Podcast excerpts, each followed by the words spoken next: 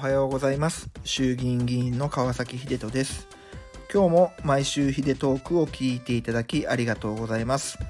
この配信では私川崎秀人の政治活動の中で気づいたことや思ったこと時事ネタぶっちゃけ話などをお話ししてます。そしてこの音声配信は女性ママのチャレンジ社会での活躍を推進。働く人の喜びが高い生産性につながる。働くママも嬉しい。任せる企業も嬉しい。事業支援サービス anymama さんのご協力のもとブログとノートに文字起こしをしております。昨日8月15日は台風7号が我々の東海エリアそして近畿エリアの方を通過してまいりました。かなりうん、大型の台風でそしてゆっくりゆっくり進む台風だったので、通り過ぎるまでに時間がかなり、かかってしまいました昨日はねあの8月15日我々の同期である鈴木英慶代議士の誕生日だったんですけれども、まあ、彼の選挙区である三重4区伊勢志摩尾鷲のような地域でもかなりの被害が出たので彼も心中穏やかじゃなかったのかなというふうに思います。各有僕の選挙区でも名張市なんかがかなり、えー、警報が頻発していて、えー、被害が出たというふうに聞いています。人的な被害の部分についてはまだご報告はいただいておりませんけれども、えー、引き続き情報収集に当たってまいりたいと思います。さてさて今日は Voicy の方でもともと NTT 法についてお話しするよということを予告していたんですけれどもこれ、えっと、8月の29日に延期をさせてもらいます、えー、勝手ながらで申し訳ございませんけれども実は8月22日に自民党の中で特別委員会が、えー、キックオフされることになりましたのでちょっとこのね会議体のスタンスも聞きながらやっていきたいなというふうに思っています。まあ、もしね僕がメンバーとして選ばれればこの中身にガンガン切り込んでいけますしもしうんメンバーとして選ばれなかったんだとしたら、まあ、あるある種怒り混じりの放送が8月29日に飛ぶというふうに思っていただければいいかなと思います。というわけで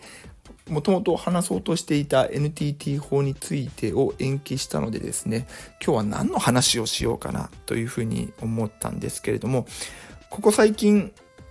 8月お盆回りでですね地元に帰っていろんな地元案件を聞かせていただく中で改めて感じたことを、えお伝えしたいと思います。これは政治家を目指す人にとっては必聴でございます、えっと、講演会の大切さについてお話をさせていただきます。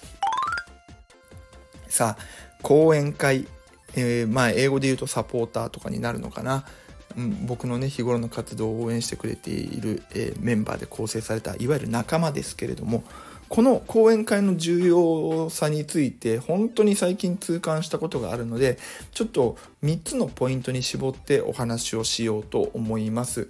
まず講演会の重要なポイント1つ目はですねやっぱり選挙ですね。選挙。選挙っていうのは当然ながら1人じゃできません。事務所のスタッフ入れてもそれでも絶対に無理です。もうあまりにも選挙区広すぎるしそれに自分でできる活動には限界があります。公職選挙法というのはすごく古臭い法律なのでですね選挙のこうビラを配るときは必ず少子っていうちっちゃいシールシールを貼ってなきゃいけないよとかポスターはここにこの公営掲示板に貼らなきゃいけないよみたいな細かいルールとかがあってどうしても人海戦術でやるしかない部分もあってこういう時にやっぱりボランティアとしてやってくれる人たちがいないとですね絶対にこの選挙っていうのはできないっていうのが一つのポイントです。で特に僕みたいに国政選挙で活動している人間にとってはですね選挙区僕は5つの市にまたがってやるので12日間の選挙期間を考えると、まあ、1つの市にですねせいぜい2日くらいしか入れないんですね。なのでそうすると残り10日間っていうのは僕なしで選挙してもらわなきゃいけないのでその地域にとっては講演会の人たちが選挙をやってくれないともう話になんないわけです。なのでやっぱり選挙の時にこの講演会というのは一番の力を発揮すると。で2つ目のポイントはいやいや選挙の時だけじゃなくて日頃の活動からもなんだよっていうことですね、まあ、これも皆さん想像できると思うんですけども例えば僕が国政報告会というのを地元の公民館とかで開催する時にはそこでやっぱり来てくれる人に声がけをしてくれる存在が重要なんですよね。僕一人でこういついつやりますからって回るのにも限界がありますとそれよりもそこの地元の人たちが講演会としてちょっと23人呼んできたるわっていう形でこう呼んできてくれると、まあ、例えばそうですね僕の講演会のメンバーがその地域に10人いてその人たちが3人に声をかけてくれると単純計算で30人集まるわけです。っていう形でやっぱり声がけをしてくれる人っていうのはすごく重要。でそれ以外にもなかなか最近はねコロナもあって集まりづらくはなっているのでじゃあ一軒一軒個別訪問しようかと。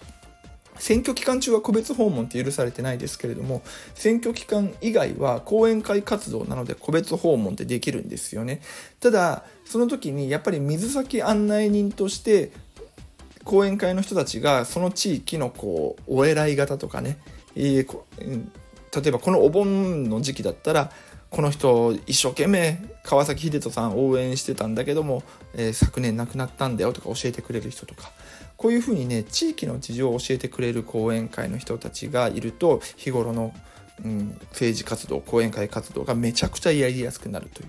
え、こういう、うん、意味合いがすごくあります。で3つ目のポイントが実は一番大きくてこれ本当に痛感したことなんですけれども自分が政治活動を行う上でもやっぱり講演会の存在って重要なんですね。どういうことかというともう本当に具体的な話をすると例えば地元で新しく何かを建設する例えば太陽光パネルだったりあるいは風力発電だったり参拝工場だったりこういう道路だったりとかそうしたものを作ろうっていう風な計画が出た時に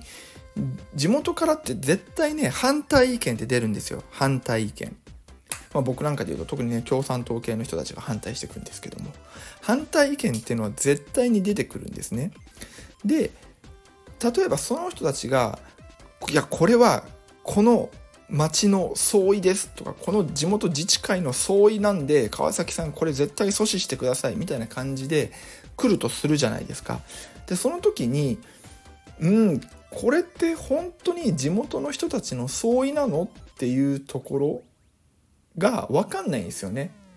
で分かんない時にやっぱり本当に地元の人たちでみんな反対してんのっていうことを確認するのに講演会の人たちの存在っていうのがめちゃくちゃ重要なんです。その講演会の人たちってやっぱり結構地元で力持ってる人たちも多いんですよね。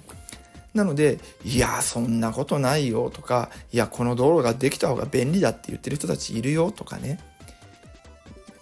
がじゃあこの反対署名ってこんなに集まってるけどどうみたいな話した時にいやこの署名この子赤ちゃんだぜみたいなね そんなこともあったりとか。